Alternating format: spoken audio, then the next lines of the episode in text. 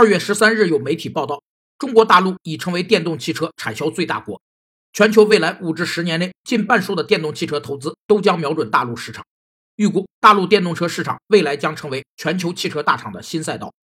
当前尚未购买或使用某种商品，但在将来某一时间可能转变为现实消费者的人，被称为潜在消费者。他们是企业开拓新市场，在竞争中保持并提高市场占有率的潜在力量。